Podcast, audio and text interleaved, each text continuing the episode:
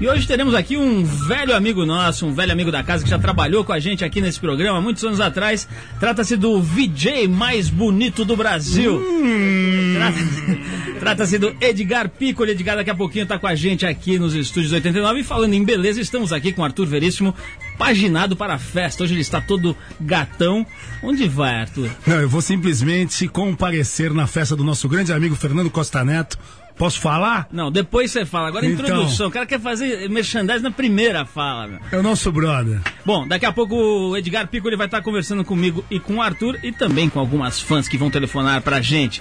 Ainda hoje a gente vai tentar falar diretamente com Brasília. A gente vai tentar falar com o comentarista político da Rede Globo, Franklin Martins. Ele que esse mês também está nas páginas negras da revista Trip.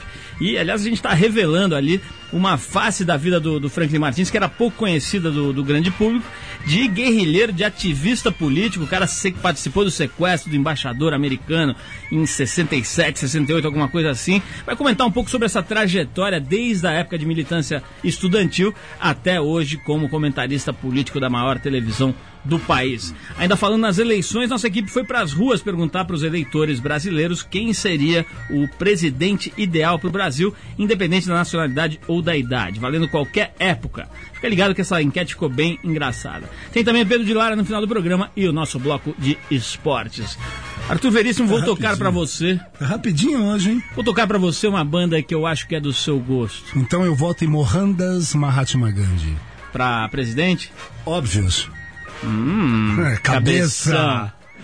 Então, já que você é cabeção, vou tocar uma música aqui pra você, bem louca. Papo cabeçudo. Rolling Stones com It's Only Rock and Roll. É isso aí, Paulo.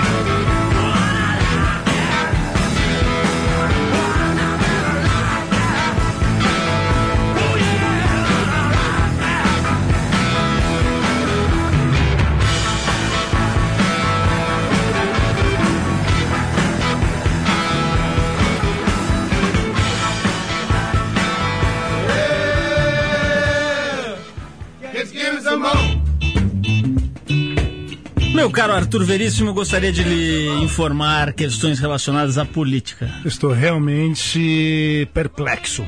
É o seguinte, muitas pessoas têm se manifestado contrárias à guerra e à invasão dos Estados Unidos ao Iraque. Hum. A invasão do Iraque pelos Estados Unidos. Mas são poucas as que estão se mobilizando e tomando atitudes de fato. Nesse seleto grupo, Arthur, está a ex-deputada italiana e consagrada atriz pornô Ticciolina. Sim, essa eu tô bem ligado no movimento de Madame Ticciolina. Semana passada, a Ticciolina divulgou uma nota oficial declarando que se integra, entregaria ao presidente iraquiano Saddam Hussein para colocar um fim aos conflitos no Oriente Médio. Ela disse o seguinte: ofereço-me a Saddam em troca da paz universal. Essas foram as palavras da própria Titolina, que se chama Ilona Staller. A Ilona Staller nasceu na Hungria e se consagrou na década de 80 com clássicos do pornô como Telefone Vermelho. A atriz já, já, havia feito essa mesma oferta ao líder iraquiano durante a Guerra do Golfo, em 91. Só que o Saddam mandou dizer que não queria. É, mas Paulo. Desovou a Titiolina. Não, não. Tem ideia de como é que tá o farrapinho do corpinho da Titiolina a, a, nessa altura do campeonato? Bom, mas e o do Saddam, bicho? Não, o, o Saddam vai um clone dele. Tem pelo menos uns 15 clones ali pra é... repor. Imagina a Titia. Titia, Titia. Bom, olha só, con continuando, continuando na linha do sexo explícito, o ator Val Kilmer vai interpretar John Holmes, uma das maiores lendas do cinema pornô, no seu novo filme. Apesar do tema Wonderland, como será chamado, não terá o apelo pornográfico.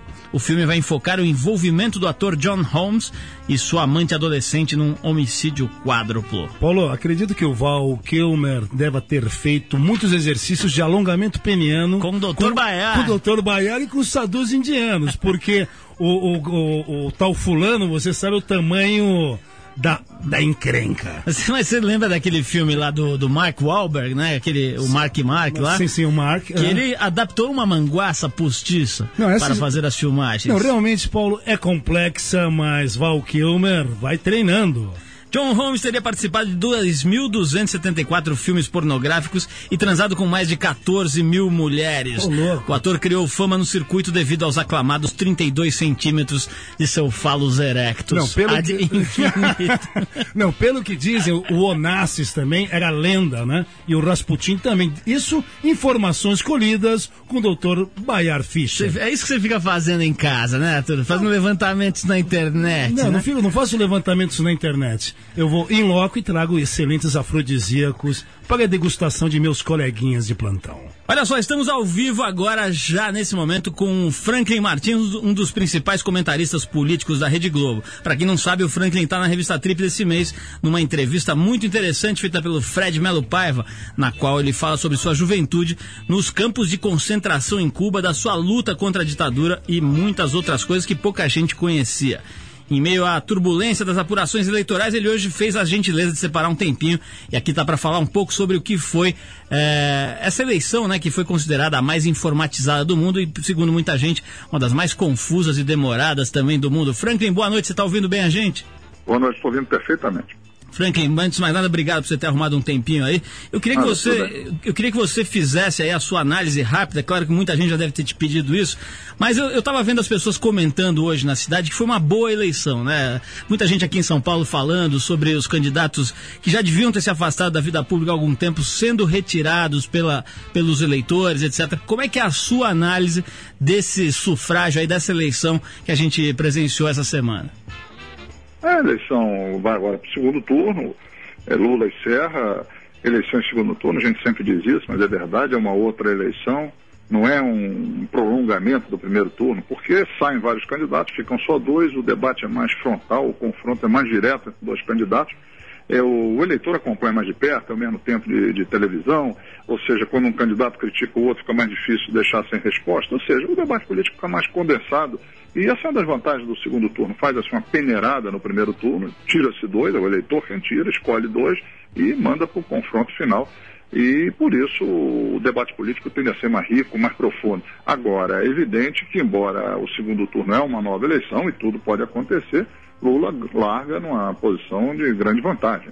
Tem 46% dos votos contra 23% de, de de Serra, isso é uma diferença imensa para ser tirada em três semanas, não é fácil, é, mas vamos ver o que acontece. De qualquer forma, o processo eleitoral com todo no Brasil, com eleição de governadores, deputados, senadores, etc. Foi um processo riquíssimo, dizer, o povo participou, a mídia cumpriu o seu papel, o programa eleitoral com as suas chatices também vendeu o peixe, cada candidato vendeu seu peixe, ou seja, eu acho que o, o, a população participou, escolheu e foi extremamente positivo esse processo como um todo. Franklin, você acha que realmente existe essa migração automática dos eleitores do Ciro Gomes e do Garotinho no rumo do Lula? Ou a coisa recomeça, a disputa começa do zero? Não, tem migração automática, nunca tem, tem. Porque, primeiro, é o seguinte: o, o, político não comanda o voto. O Ciro Gomes não comanda os votos que ele teve, o Garotinho não comanda os votos que ele teve. É, e no voto, tanto do Ciro quanto do Garotinho, tem uma parcela importante que é um voto de oposição e que tende a migrar para o Lula. Mas tem uma parcela também de gente que não queria votar no Lula, está insatisfeita com o governo, etc., mas não quer votar no Lula. E por isso, aliás, que não foi para o Lula antes, dizer, foi para o Garotinho, foi para o Ciro. Essa parcela pode, uma parte para o Lula, uma parte pode ir para o Serra também. Mas o fato é que tudo pode mudar. Eu cito dois exemplos. O, em, em Minas, tem na eleição de governador, quando Eduardo Azeredo enfrentou Hélio Costa, Hélio Costa quase ganhou no primeiro turno, ficou faltando menos de 1%, foi para o segundo e perdeu. Agora mesmo, em, há dois anos atrás, na eleição para prefeito de Recife, eh, Roberto Magalhães, do PFL, quase ganhou a eleição no primeiro turno, ficou faltando meio por cento para ganhar. Quem acabou eleito no segundo turno foi João Paulo, do PT. Ou seja, tem movimentação. O próprio eleitor que votou de um lado, às vezes muda de lado, etc. Mas eu volto a dizer, Lula com a dianteira que tem, com a vantagem que tem, leva uma grande chance de, de, ganhar a eleição no segundo turno. Ele é o favorito, vai ter que fazer besteira, o Serra vai ter que fazer milagre para esse jogo mudar e a eleição ter um desenlace diferente daquele que é o mais provável, que é a vitória de Lula. Franklin, na edição desse mês da revista Trip tem uma entrevista muito interessante mostrando um lado seu das, que as pessoas pouco conhecem, esse lado da juventude como ativista político, lutando contra a ditadura, pegando em armas, etc. É, você hoje tem filhos jovens, está tá aí na, na, TV Globo, em contato com multidões, com gente de todo tipo. Você acha realmente que, que teve grandes mudanças da juventude da sua época e a juventude de hoje? Quer dizer, tem mudanças significativas? Continua igual? Qual é a tua leitura desse aspecto? É evidente que mudou muito, e mudou, a meu ver, para melhor. É, eu, como eu disse aí na, na entrevista para a Trip, eu quando estava na escola secundária, fazia um jornalzinho do Grêmio da escola, é, nós fazíamos um jornalzinho, havia alguma coisa que o diretor da escola não autorizava, ele mandava censurar, não podia sair. Aí nós reagíamos, aí fazia o seguinte, não pode escrever, está censurado, então nós vamos deixar em branco. Aí o eleitor, o, o diretor dizia, então o jornal está proibido de sair, então nós fazíamos greve. O que, que acontecia? Tudo que a juventude queria fazer naquela época, tudo que o trabalhador queria fazer naquela época, tudo que a população brasileira queria fazer naquela época de caráter político, logo, logo vinha a repressão em cima. Então politizava muito a luta política. Tudo acabava muito rapidamente se chocando contra a ditadura. Hoje em dia é outro clima, nós vivemos uma democracia, estamos vivendo essa eleição aí, deu para ver, de cada um tem direito a se expressar, defender seus pontos de vista. Isso é uma conquista, isso não caiu do céu. Quer dizer, foi, morreu muita gente para isso, quer dizer, se lutou durante muito tempo para se conquistar isso. Mas hoje nós temos isso, evidentemente que dentro de um quadro de liberdade como esse, não é qualquer trabalho é, político que imediatamente ganhe uma conotação, quer dizer, de enfrentamento com o governo, uma coisa assim. Então a luta política fica mais diluída, é uma coisa assim um pouco mais dispersa do que na minha época, mas continua existindo os problemas. O povo brasileiro continua tendo problemas, a, a injustiça social continua sendo uma coisa brutal no Brasil, ou seja, existe muita coisa para ser resolvida, enfrentada e isso está quicando aí. E acho que a juventude participa da forma dela. Às vezes os, mais velhos dizem, não, a juventude hoje é meio alienada, etc. Não acredito nisso, não. Daqui a pouco vem outra onda aí e a juventude engata e, e começa a fazer mais do que está fazendo, ou se exprime de uma forma mais aberta do que está se fazendo hoje em dia. Franklin Martins, comentarista político da TV Globo, muito obrigado pela tua participação aqui no Trip. A gente agradece pelo teu tempo. A gente sabe que esse é um período é, excepcionalmente complexo aí na vida dos jornalistas ligados na política, então a gente agradece e recomenda às pessoas que estão ouvindo para que vão dar uma olhada na edição da Trip desse mês, com uh, acho que são nove ou dez páginas sobre a história, toda a carreira do Franklin Martins. Franklin, muito obrigado. Uma boa Eu noite para você. Boa noite. Vamos ouvir agora a Legião Urbana com um teorema para você entrar no clima. Vai lá.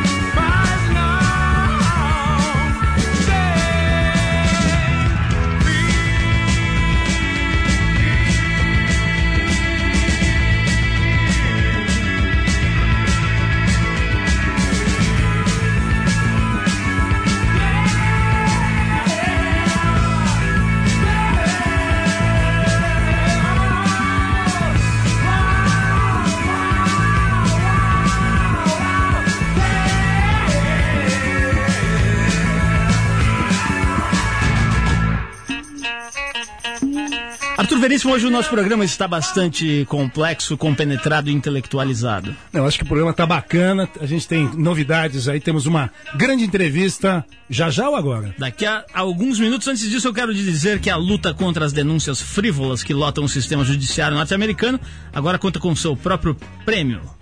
Trata-se do, Big Caesar Award. O prêmio selecionado pela Associação de Cidadãos contra o Abuso Legal foi batizado em homenagem a Caesar Barber, o nova-iorquino de 123 quilos que se tornou popular por ter entrado com uma ação contra as redes de fast food, culpando-as por sua obesidade. Entre os participantes do concurso promovido pelo site que é o seguinte, www.cala.com, está o casal que pede 15 milhões de dólares de indenização a uma companhia aérea pelo desaparecimento de seu gato de estimação. Ele diz que sofreu demais e que a patroa faz muito tempo que não consegue dormir. Papo louco, meu. Não, você viu, você claro, viu, enrolou, né? Você viu que uma mulher conseguiu 21 bilhões de dólares de indenização de uma companhia de cigarros lá nos Estados Unidos, alegando que o seu câncer, que ela não foi devidamente alertada Sim. pelas companhias e contraiu um câncer no pulmão, 21 bilhões de dólares. Vai ter a companhia vai recorrer, etc. Mas vai abrindo precedente, vai abrindo jurisprudência. Não, Paulo, imagine a quantidade de pessoas que já estão ali escalonadas, ali em fila, aguardando o um momento também para entrar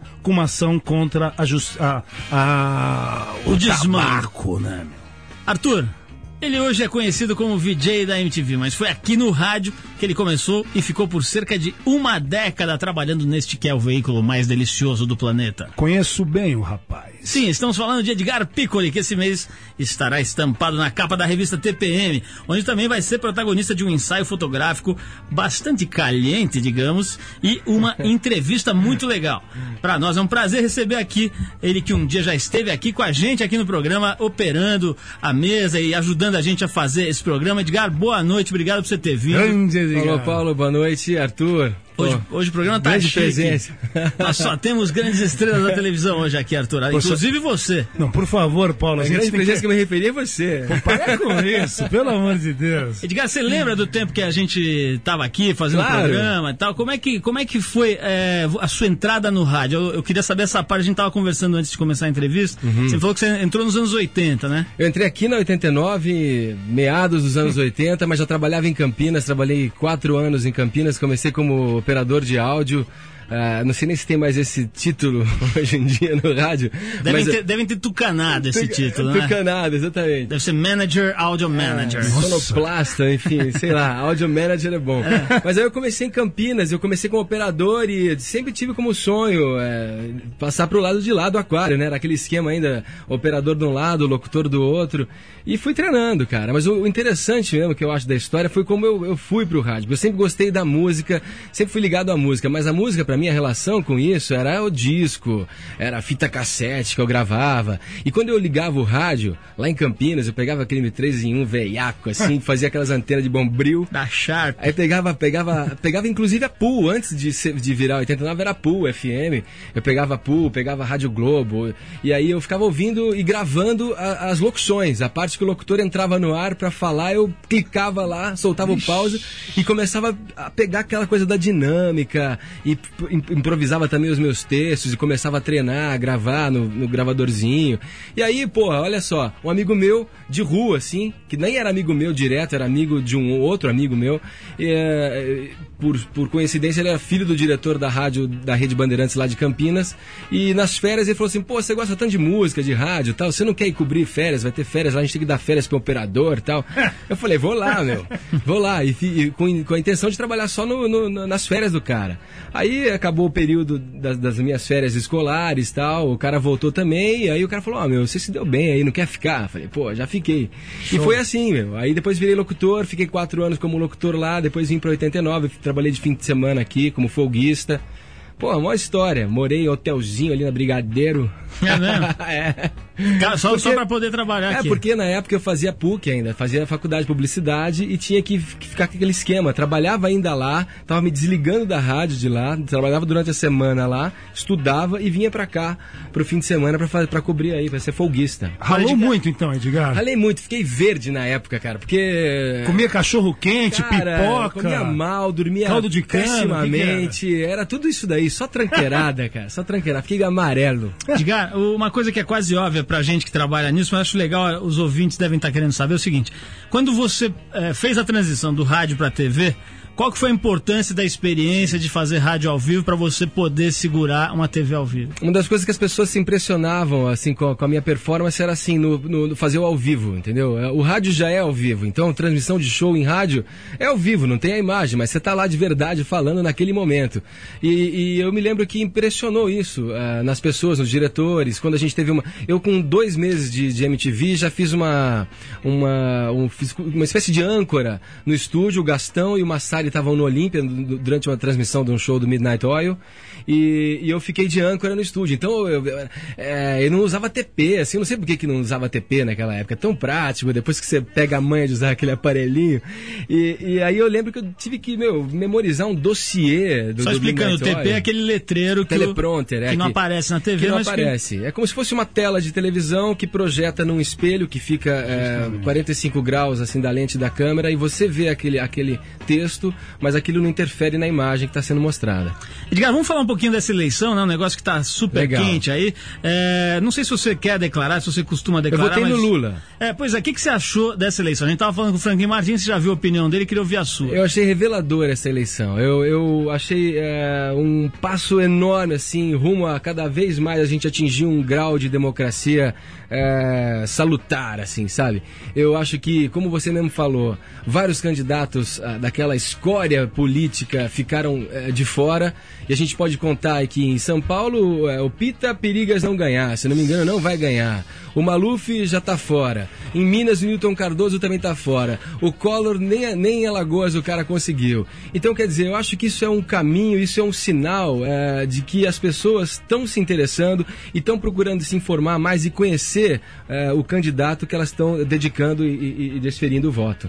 Edgar, agora mudando um pouquinho de assunto, como é que foi fazer umas fotos? É lógico que você não fez fotos eróticas nem nada disso, mas Não. são fotos com uma conotação ali mais sensual, sem camisa, um negócio É. mais descontraído. Como é que foi essa experiência pra você, que é um cara relativamente tímido, um cara que fica na sua, etc. Eu, sou, eu, sou, eu tenho essa onda mesmo de tímido, eu gosto, eu sou mais reservado, assim, não, e eu só topei porque eu, eu sem, sem babar ovo agora aqui, eu acho que a TPM é uma, uma revista legal, assim como, como a Trip é. Acho que se fosse uma qualquer outra publicação, eu não, não, eu não, não abriria, assim, pra, pra fazer.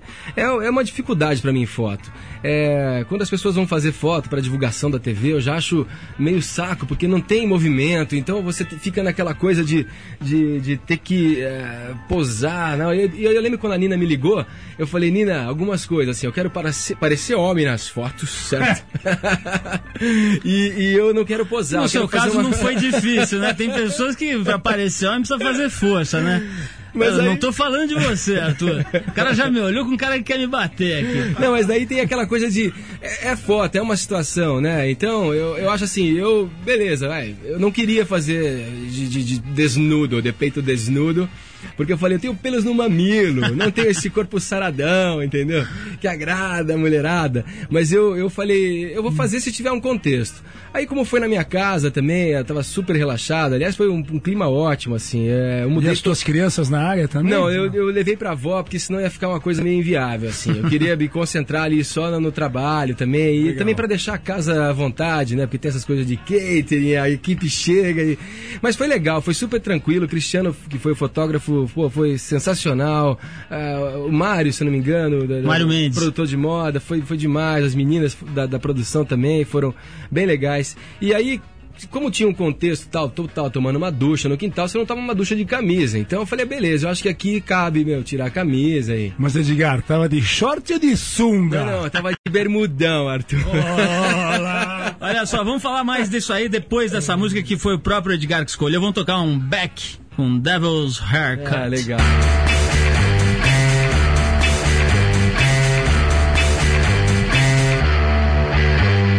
Something's wrong cause my mind is fading And everywhere I look there's a dead end waiting Temperatures dropping at the rotten oasis Stealing kisses from the leprous faces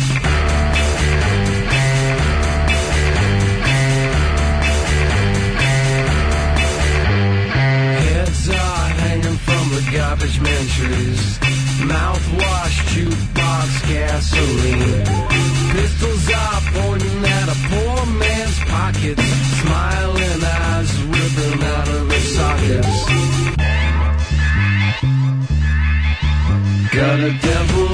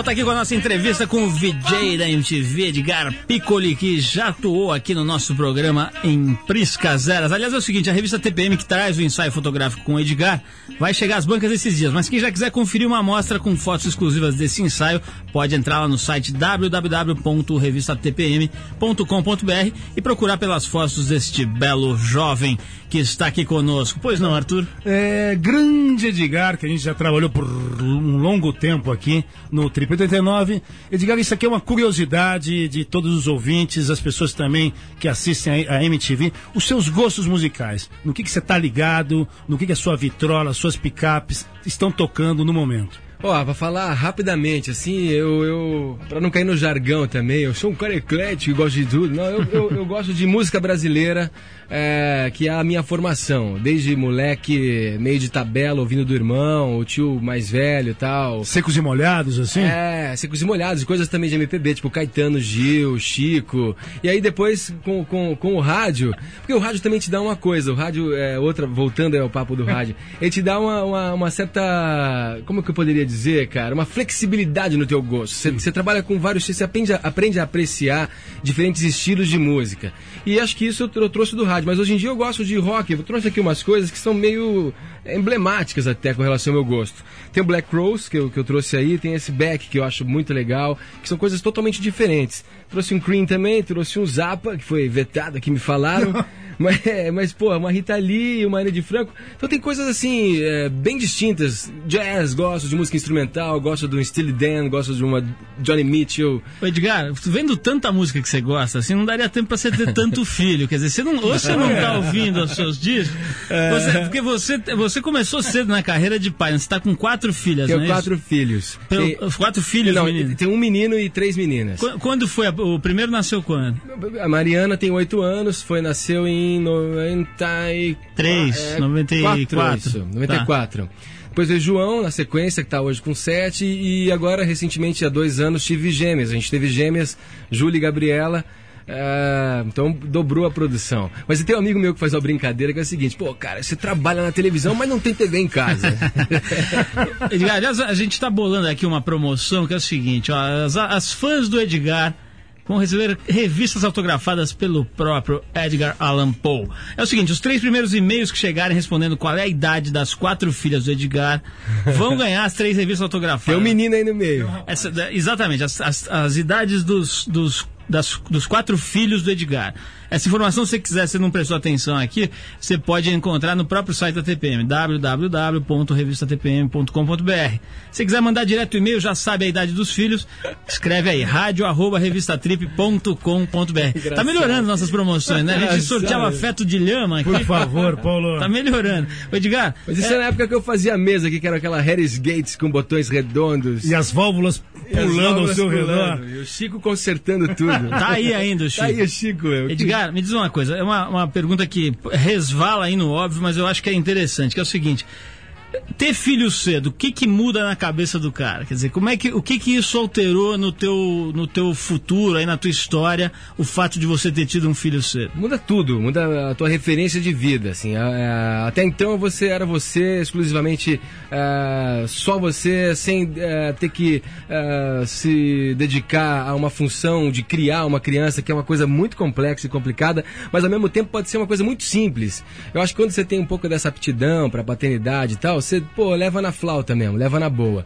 E eu tive que me adaptar, cara. Foi uma, foi uma, foi uma. Todos os filhos, os quatro, eles não foram planejados, mas são amados, como, como tá na entrevista, tal, são muito amados e, e eu acho que era para ser assim mesmo.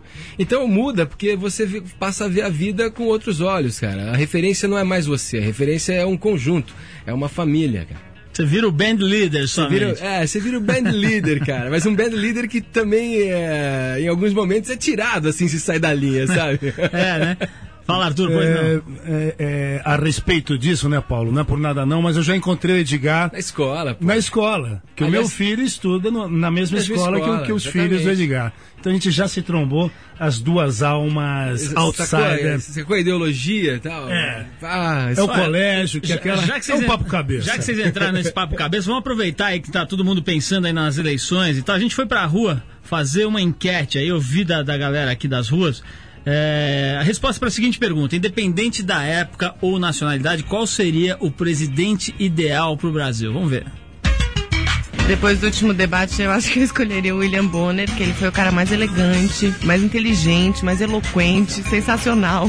Eu acho que eu escolheria ele. Escolheria minha avó porque ela tem uma noção muito clara de tudo. Uma velhinha, bem velhinha, que já passou por um monte de coisa e sabe de tudo um pouco. Ela faria bem, assim. Eu escolhi o dono da Mormai porque ele dá feriado todo dia que rola um mar clássico, independente se é dia da semana ou não. Eu acho que eu escolheria o, o Mário Covas, foi a primeira pessoa que veio na minha cabeça agora. Eu não sei, eu gosto dele, acho uma pessoa honesta, acho que eu escolheria ele. Eu votaria no Charles Chaplin, porque eu acredito que se ele conseguiu inovar é, e se comunicar fazendo filmes mudos, imagino que ele não faria pelo Brasil, que todo mundo é obrigado a se calar. Eu acho que tinha que ser o Bill Gates, porque ele é rico. Eu escolheria o Papai Noel, porque ele não é corrupto. Por isso que ele não existe. Tá certo, você ouviu a opinião do povo, o povo fala aqui no programa. Edgar, eu queria saber o seguinte, eu queria que você, vou te colocar numa micro saia, numa mini saia justa, que é o seguinte, que- eu queria que você enumerasse aí, você dissesse o que que tem, o que que é o melhor e o pior da MTV. O melhor é poder trabalhar com algo que você gosta, realmente gosta, que é a música. Ainda posso fazer isso lá. É, E o pior, cara, A verba? cara, O tutu. é, você sabe que. que não, cara, é um, é um dinheiro honesto, assim, sabe? É uma grana que, que, que você. que dá pra viver e.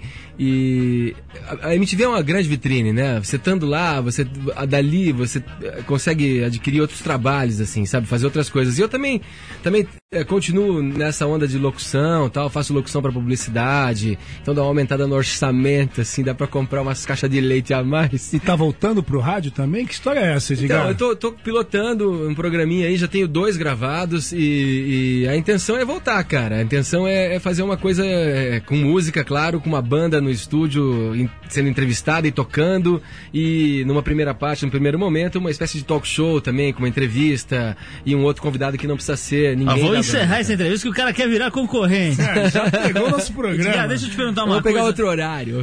Deixa, eu te- deixa eu te perguntar uma coisa importante, a gente vai, vai ter que encerrar. Eu quero encerrar com essa pergunta, que é o seguinte.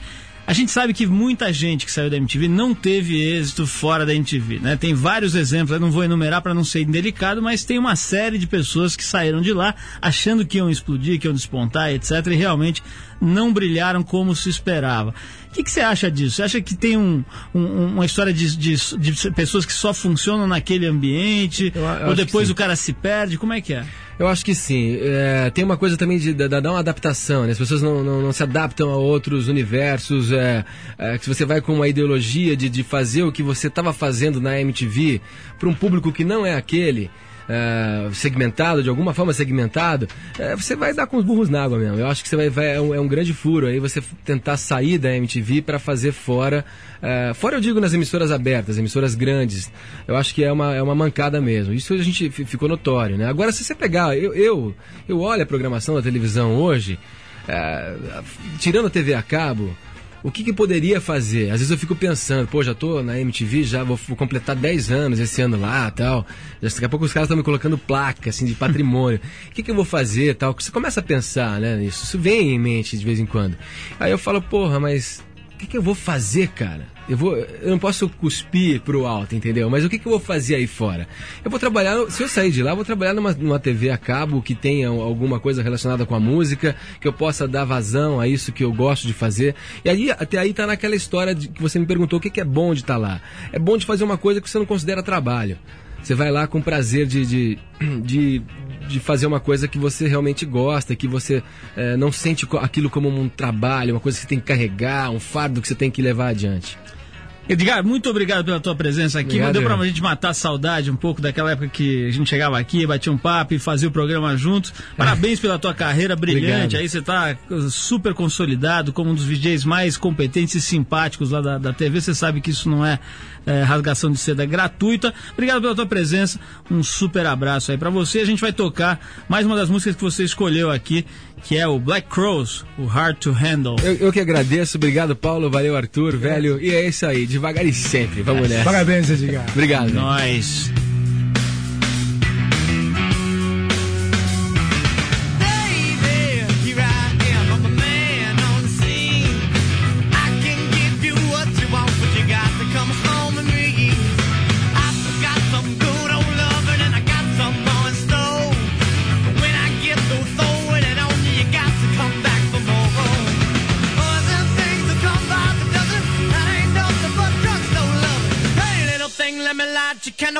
Mama, I'm sure all the hand and I just around.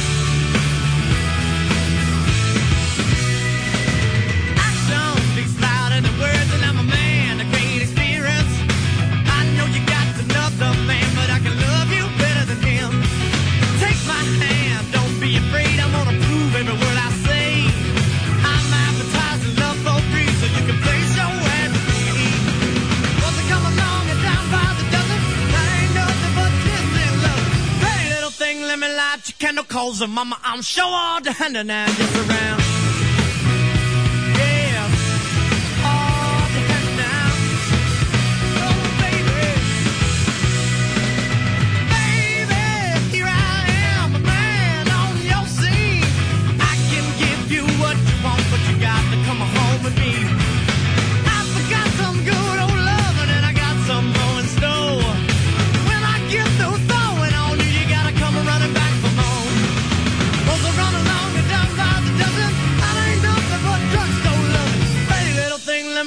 you cannot call mama. I'm sure all down and I guess around.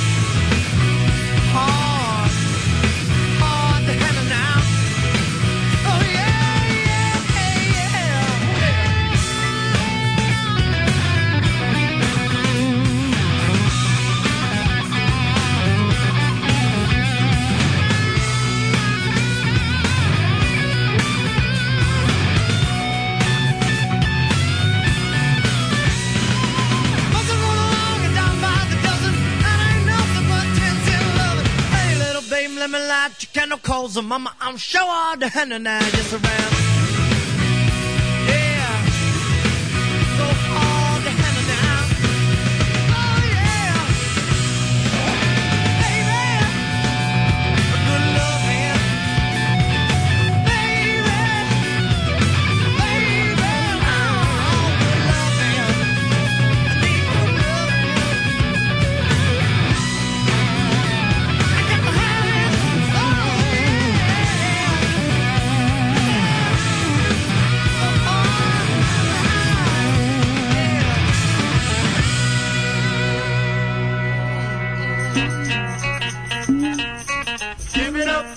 Arthur Veríssimo, você está atento?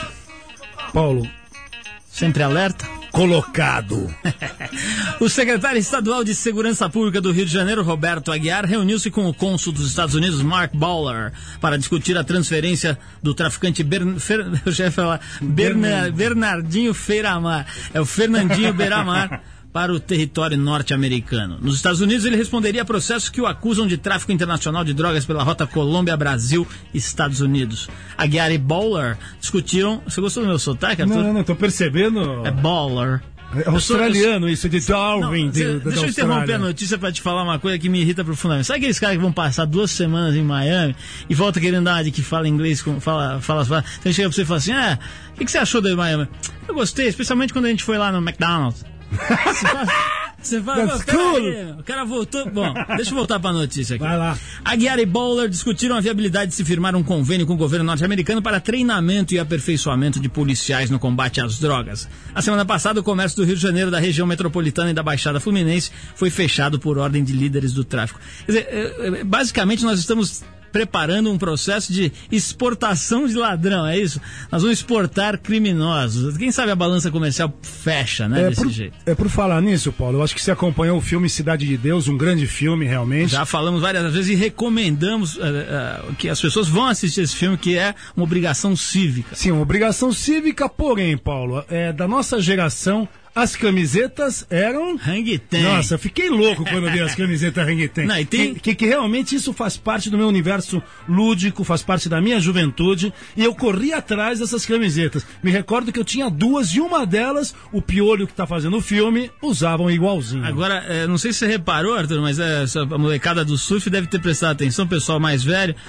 O cara aparece com uma camiseta da Waimé. A Waimé foi a primeira loja de surf do Rio de Janeiro É e que promoveu o Waimé 5000, que foi o primeiro campeonato internacional de surf importante lá no Rio de Janeiro. O cara me aparece com uma camiseta. Essa realmente é de tirar o chapéu para quem fez o figurino na produção do filme. Então, por falar nisso, Paulo, é, é, aguardamos alguém que apareça com uma autêntica Hang Ten aqui no Triple 89, de época. Não, e vamos trazer o Fernando Meirelles aqui. Já, já fiz, fizemos uma entrevista boa com ele na tri. Vamos ver se ele vem aqui para falar com a gente ao vivo. Mas, Arthur, Diga lá. agora é hora de prestigiar um pouco o coração e o falos erectus. O sensual. Sim, o amor, O coração que palpita. o sentimento. O falos que aquece uma grutinha. Tava indo bem, né? Tava indo bem, o cara já pisa na jaca. Mas tudo bem, eu vou me concentrar. Não me atrapalha hoje. Tá bom. Obrigado. Muito bem, ouvintes, mais uma vez nosso exclusivo consultor eh, vem para ilustrar este programa e ajudar o povo desamparado que clama por auxílio. Hoje será a vez do nosso ouvinte Wilson, um jovem do interior. Pega, Paulo. Wilson. É, porque ele é americano. Wilson, um jovem do interior de Goiás que está inconformado com a condição e com o comportamento de sua mulher. Não, de sua mulher não, da mulher em geral da cidade grande. Tá Ele- complicada a história do Wilson. Eu vou te explicar. Ele viu no Pedro de Lara, aí nesse humilde e modesto programa, uma esperança, uma luz, um alento para a sua angústia exacerbada. Só para lembrar, quem quiser escrever pra gente aqui, pro Pedro de Lara responder, o endereço é rádio.revistatrip.com.br. BR. Essa ele acertou. Paulo, o que passa verdadeiramente com Wilson? É o seguinte, ele escreveu uma longa missiva que a gente teve que editar, Arthur, porque era uma carta de páginas e páginas. Nossos editores editaram. E você realmente ah, se envolveu com essa história? É, eu vou te contar a história aqui. Por favor, música. Eu chego a me emocionar com essa música. Eu sei, Paulo, mas por favor, os nossos ouvintes estão aguardando esse momento. Vai lá. Pedro, primeiro eu gostaria de dizer que é muito bom saber que a mesma pessoa que me divertia nas tardes de programa do Bozo, hoje pode me auxiliar solucionando meus problemas, digamos, mais adultos. Interessante. Me chamo Wilson, tenho 28 anos, sou de. Não me atrapalha. Tá bom. Tô concentrado. Sou de Goiatuba, interior de Goiás, e há quatro meses mudei-me para São Paulo, essa cidade louca, para trabalhar na fábrica de isopor do meu tio Tomás. Que história complexa. Pedro, talvez você nem considere o meu caso exatamente um problema, mas não conheço outro especialista nos assuntos do coração e resolvi me aconselhar com você.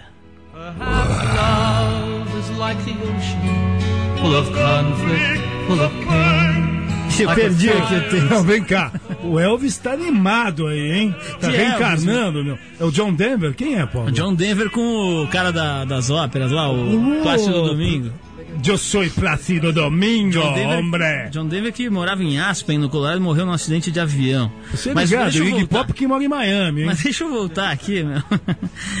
Você imagina o coitado tá ouvindo ali em busca da solução, nós falando de Miami. Wilson, aguarde. Meu amigo Pedro de Lara. Peraí que eu perdi o texto aqui. né? Wilson, aguarde.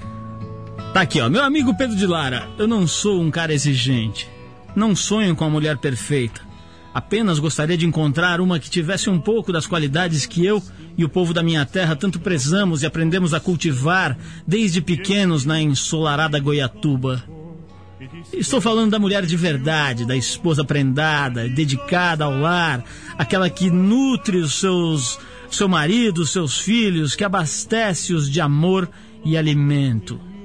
As, Tá. mulher- as mulheres daqui, as mulheres daqui de São Paulo parece que querem assumir o lugar dos homens na sociedade. Aí, preparadas. Se continuar assim, daqui a pouco nós é que vamos ter que cozinhar e ficar em casa cuidando dos filhos. Já fazemos isso, Paulo? Seria um disparate. E não me venha dizer que sou machista e antiquado, porque isso eu não vou aceitar e te dou uma cabeçada. Somos Oh, femininos.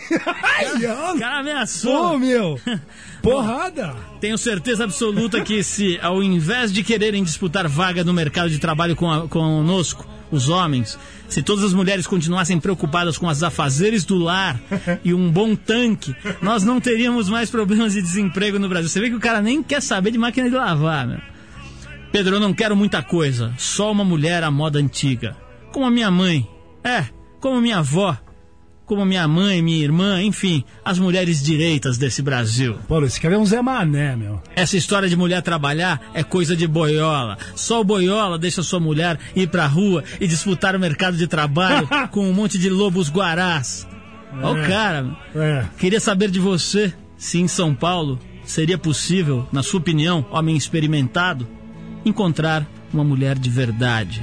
Que me espere com um almocinho, um jantarzinho aquecido e muito amor pra dar. Vai, Viagrinha, vai. Pedro, um forte abraço, Wilson.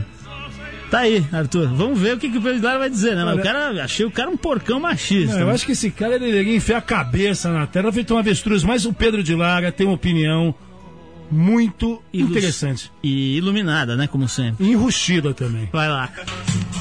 Caro Wilson, por que é que as mulheres trabalham fora? Tem 70% de mulheres na Terra, 30% de homens.